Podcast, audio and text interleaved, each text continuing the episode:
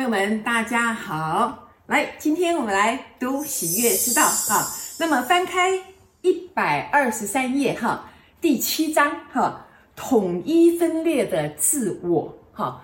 那欧林说什么呢？欧林说，你们都有各种不同的角色和身份哈，我将之称为你的潜隐人格。那这些角色呢，都存在于所有的人之内。好，他说什么叫做潜隐人格？你先听他讲哈。这个他说，举例来说，有一个部分的你呢，也许是很冲动啊，不假思索的做事。那另一部分呢，就是这个小心翼翼的。哈，这个就是我们常常讲的次人格啊。那么欧林讲的这个潜隐人格，就是我们所谓的次人格，就说，其实看起来我们好像是呃，就是一个我们。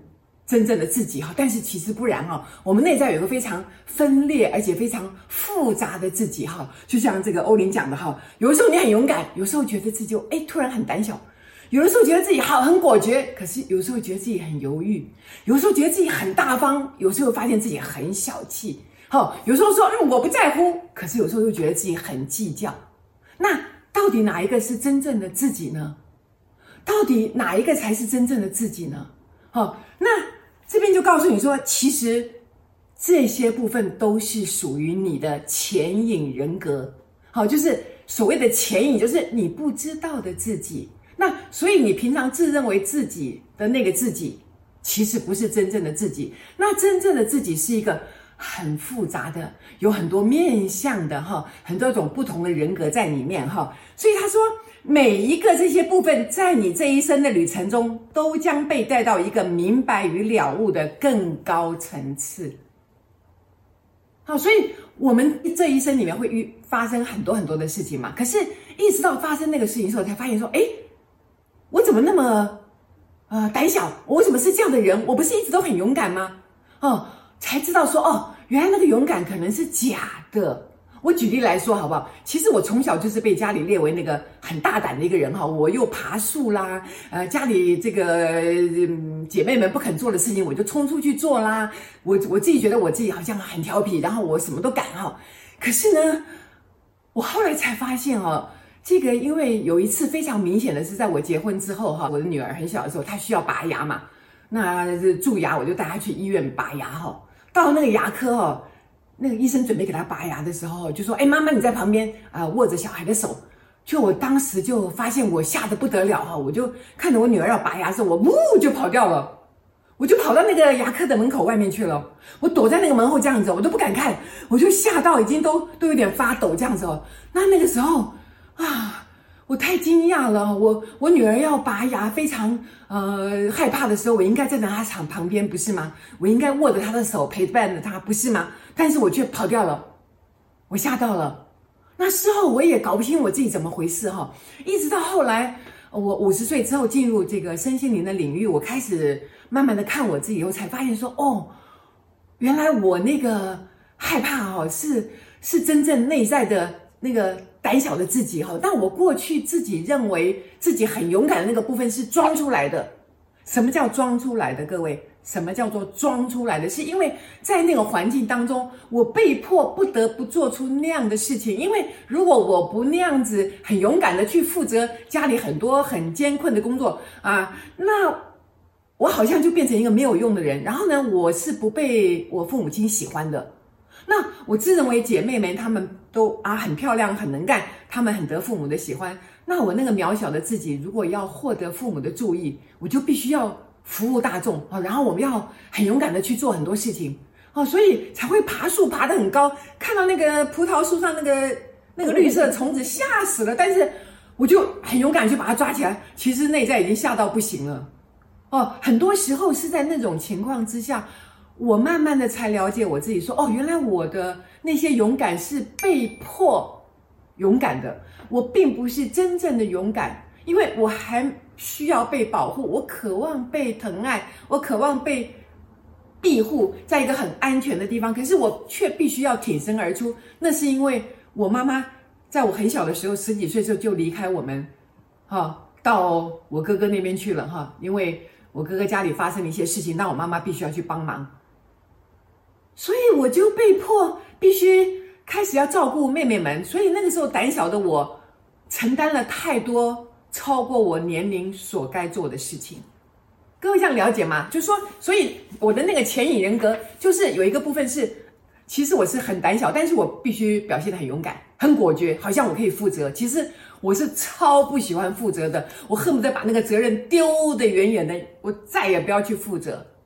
各位这样了解吗？所以这个人生整个的过程里面，是让你慢慢慢慢的去了解自己。然后你看，讲到这边我都有点喉咙有点不顺了哈，就讲到我的这个呃，可能比较。不是很舒服的地方了哈，我的那个喉咙就会开始好像有点呃讲不清楚的样子哈，就是讲到我的那个很痛的那个地方，这样了解吗？哈，所以我们来看哈，他说学习不要与你的潜隐人格认同哈，他你不要认同那个人格哈，因为那只是一个部分的你啊，因为某个事件引发出的一个拥有那个个性的你，其实那不是真正的你。好不好？所以他说，不把他们当做真正的你，可以使得你自由，并且帮助你将他们带到阳光之下。所以有些事情是你要很多年、很多年之后，你才了悟到，哎，为什么当时你会这样？哎，为什么当时你会那样？哦，你才会有一个比较清楚的了悟，说发生了什么样的事情，以至于你变成了一个这样的人啊。所以他说，朝着大我。啊，进化的旅程就是所有的自己，啊，包括这个潜隐人格哈，与灵魂的整合。什么叫做整合？各位，就是说所有的人格你通通都要接收下来，啊，所有的这些，所有的有些人就很分裂嘛，所以我我不要变成小气的我，我喜欢做大方的我。可是那个小气的我代表什么？代表让你看到你的害怕，你对用钱的小心翼翼。那这个部分你不能谴责他，你也要完全的接受下来，因为那是你人生当中某个事件把你带引到一个那样的情境，然后你你开始用钱就变得比较小心了。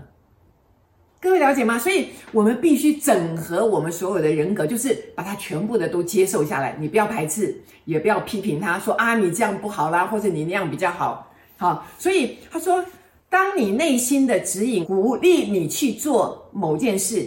但是有个声音告诉你，你不能做这件事情的时候，啊，通常啊，他说那个声音并不属于大我，哦，他说他只不过是你内在的一个部分，需要被承认和被爱，需要看见你最高的愿景。所以这就是为什么我们倾听内在声音的时候会这么犹豫嘛。有的时候说不要管他，我们就放胆去做。真的吗？我真的可以这样吗？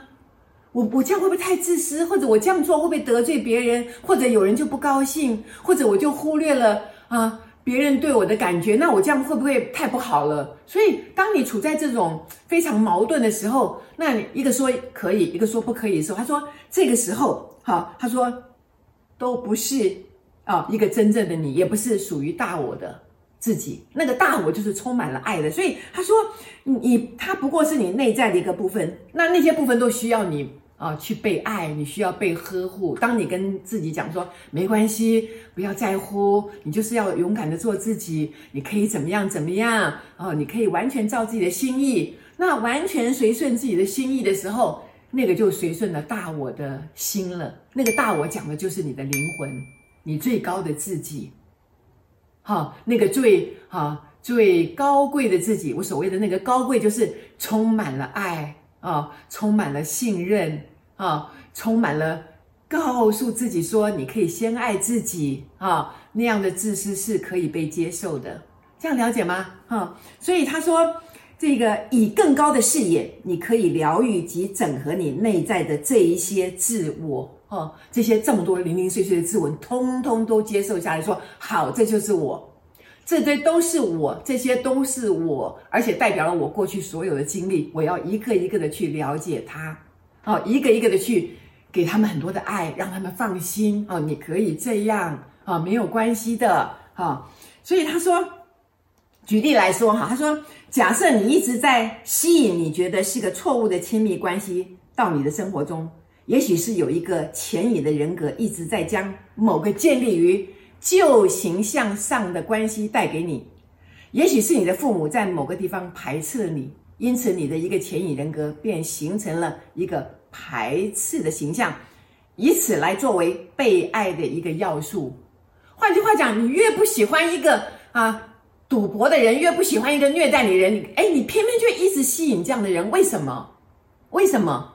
哦，因为你被一个旧形象哦卡住了，哦，因为从小的一个那个教育里面，你这个环境里面，让你非常的不安定，你很害怕再遇到这样的人。可是你不知道，当你越害怕的时候，你的目标就越放在这个上面的时候，你反而给了这个很很不好的记忆上面的很多很多的能量。然后呢，你越害怕去遇到这个对象，结果你因为给了太多的这个。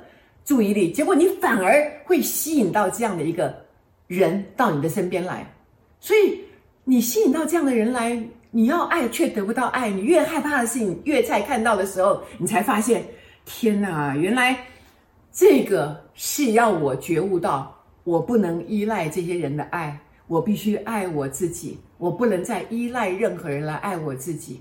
那当你真的很爱自己之后，你开始反而真正的。啊，对方就会看到哇，你是一个这么可爱的人，我要好好的爱你。